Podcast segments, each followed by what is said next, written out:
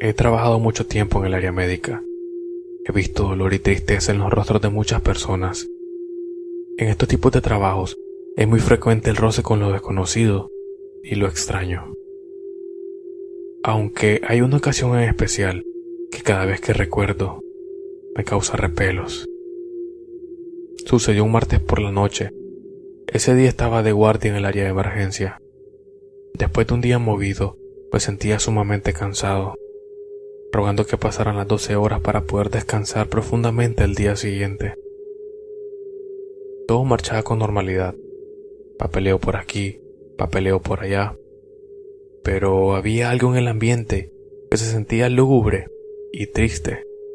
Y no era el único que había tenido esa sensación, ya que mi compañero también me lo había comentado. Cabe recalcar que era una noche lluviosa con relámpagos. Estaba atendiendo un paciente en el área de observación cuando de repente sonó la alarma del ingreso de un paciente que había llegado infartado. Yo no pude ir a ver de qué se trataba, ya que estaba en un procedimiento con este otro paciente, así que mi amigo me dijo que no me preocupara, que él iría a recibirlo y que asistiría con la reanimación. Al momento que esto pasó eran las 2 de la mañana y casi no había mucho personal disponible, ya que se habían relevado para que otros pudieran tomar una siesta. Así que en el área en que yo estaba solo estábamos yo, el paciente, dos enfermeros y tres pacientes más que dormían en las camillas del área. Estaba terminando cuando de repente, por el rabillo del ojo, noté que un señor de edad avanzada estaba sentado, llorando. Extrañado, me puse de pie y caminé hacia él. Hola, ¿todo está bien? ¿Hay alguien que pueda ayudarlo? No. Descuida, hijo. No te preocupes por mí, yo estoy bien. ¿Seguro? Si tiene algo, puedo ayudarle de inmediato. Descuida, hijo, estoy bien. Solamente estoy triste. Hace tiempo que no veo a mi familia. Desde que se hicieron de mucho dinero ya no me visitan. Mis hijos se han olvidado de mí. Mi esposa murió hace algunos años. Y yo vivo solo desde entonces. Qué persona más egoísta, le dije. Pero no se preocupe, yo estoy aquí para usted. Si necesita algo, solo dígamelo. Quisiera, hijo, pero es algo imposible. Descuide, puede decirme con confianza, ya veré qué hacer. Bueno, quisiera con todo corazón volver a escuchar un te amo, papá. Descansa bien. De mis hijos. Han pasado muchos veranos e inviernos desde la última vez que le escuché decir eso. Daría lo que fuera por eso. Solo una vez más y estaré en paz. Me le acerqué y le di un fuerte abrazo. Al instante, se escucharon unos llantos en el pasillo, cerca del área de reanimación. Me levanté a ver de qué se trataba. Era una mujer y un hombre ya de edad media, aparentemente no familiar de las personas que estaba ahí.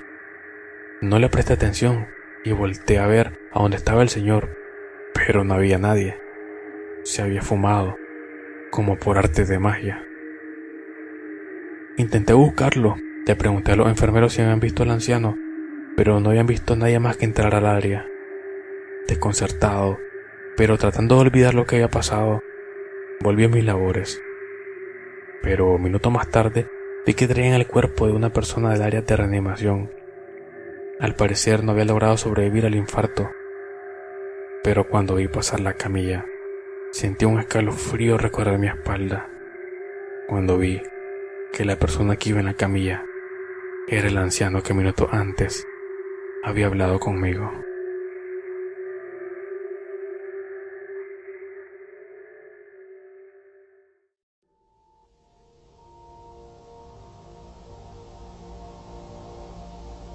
Siempre he sido de espíritu aventurero. Me agrada el mar, pero también los bosques. No tiendo a negar las invitaciones de mis amigos, ya que son experiencias que quedan para la vejez. Pero una noche tuve una experiencia que nadie de los que íbamos en ese viaje tenía una explicación de lo que habíamos visto. Eran finales de junio, el calor y el aire seco nos hizo hacer un viaje entre amigos a la playa. Ansioso, llegó el día de nuestro viaje. Alistamos las cosas, la comida que llevaríamos y montamos todo en un tráiler que iba enganchado a nuestra camioneta. Yo, por supuesto, iba atrás con mis amigos, platicando, riendo.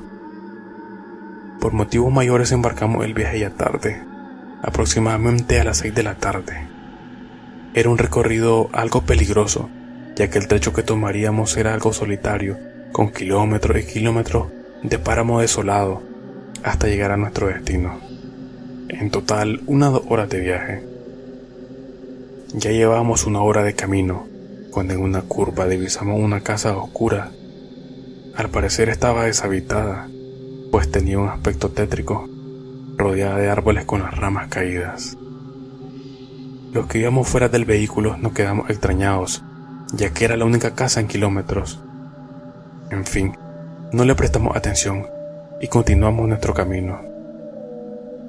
No habían pasado 200 metros cuando se escucharon silbido a la lejanía, como queriendo llamar a alguien. Pensamos que podrían ser los mozos de la zona, pero esto no era posible ya que esa área era tierra virgen. Estábamos platicando sobre el asunto cuando vimos varias sombras detrás de los árboles que estaban a un lado del camino, como a unos 100 metros. La luna estaba en su máximo esplendor e iluminaba todo. Aún así no logramos identificar qué era lo que estábamos viendo. Todos nos quedamos asustados porque pensamos que nos asaltarían. De repente, escuchamos una risa de niños. Nos quedamos en shock, porque obviamente no tendrían por qué haber niños ahí, ni menos a esa hora de la noche. Mi amigo que conducía se percató de esto y aceleró de inmediato. Nosotros íbamos aterrorizados, rezando para que no se dañara una llanta o nos volcáramos por la velocidad. A medida que avanzábamos la vegetación alrededor iba volviéndose espesa y la luz de la luna iluminaba todo y mostraba unos bultos con pequeños ojos rojos asomándose entre la vegetación. Escuchábamos risas y sonidos como de aullidos acercándose cada vez más, pero nosotros no podíamos ver nada como si la oscuridad nublara nuestra vista. La pesadilla se sentía eterna, como si el tiempo se hubiera congelado. Nuestras amigas iban gritando y llorando de terror Parecía como si esas cosas no seguían el paso entre la maleza, riéndose y burlándose de nosotros al ver nuestro terror en sus ojos rojos como brasas. Todos cerramos nuestros ojos, esperando lo peor. Y así, como comenzó, terminó. Y súbitamente nos encontramos de nuevo en el camino, entre el páramo desolado, con la luz de la luna sobre ellos, y las risas y las sombras desaparecieron. Nuestro asombro fue que 50 metros adelante una llanta se dañó, pero esas cosas ya no estaban por ningún lado.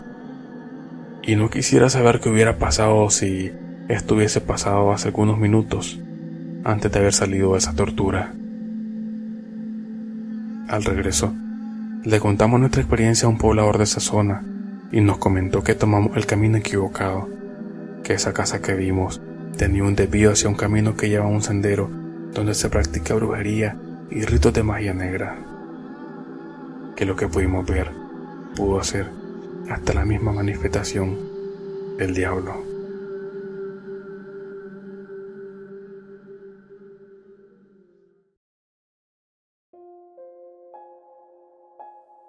Siempre he sido un amante del terror.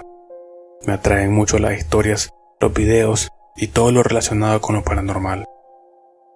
Aunque por una parte, siempre he puesto en duda estos supuestos videos que graban de fantasmas, posiblemente montados o editados.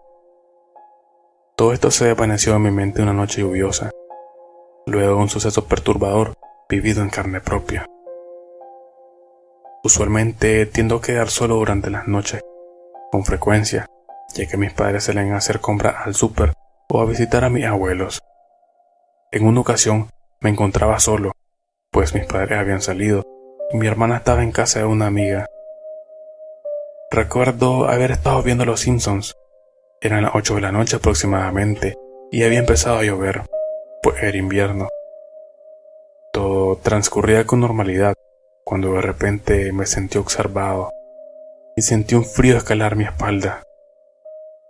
Inmediatamente tuve un mal presentimiento pero rápidamente quité cualquier pensamiento negativo pensando que solo se trataba del frío y del viento que soplaba. No había terminado de volver la vista al televisor cuando de repente cayó un rayo, provocando un corte de energía, dejando totalmente a oscura el barrio entero. Algo nervioso, tomé mi teléfono para encender la linterna, pero cuando al encenderla, una sombra rápidamente se movió en una esquina. Grité de pavor, pero guardé la compostura, pensando de que tal vez solo era un efecto de la luz al chocar contra algún objeto. Caminé hacia la cocina para buscar algunas pelas, pero en el camino sentí un susurro decir Sal. Sentí miedo y rápidamente fui y busqué una vela para encenderla e iluminar ese ambiente oscuro. La lluvia caía con más fuerza y los rayos también, así que decidí irme a mi cuarto a recostarme, cerré la puerta y me puse a leer algo en el teléfono. De pronto sentí una presión en mi colchón, como si alguien se acostara, y sentí un frío en mi cuello. Cerré los ojos, no quise voltear a ver. Frente tenía el armario, y vi que la puerta estaba abierta. Entre la luz de la vela alcancé a ver que algo se movía y fue ahí cuando la vi. Una sombra, más oscura que la oscuridad del armario, con unos ojos blancos medio iluminados por la vela, se asomaba entre la ropa.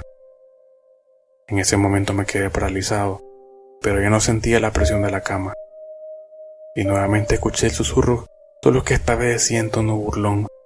Atrapado. Voltea.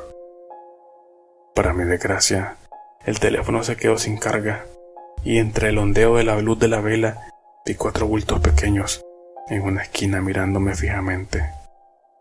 Salí corriendo hacia el patio y al fondo del pasillo allí estaban, observándome con una mirada fría. Escuché. Nos veremos. A los dos minutos, la energía volvió y todo quedó en silencio como si nada hubiese pasado. Nunca volvió a ocurrir algo como eso, pero me quedó claro que cuando estamos solos, en la oscuridad, algo nos vigila.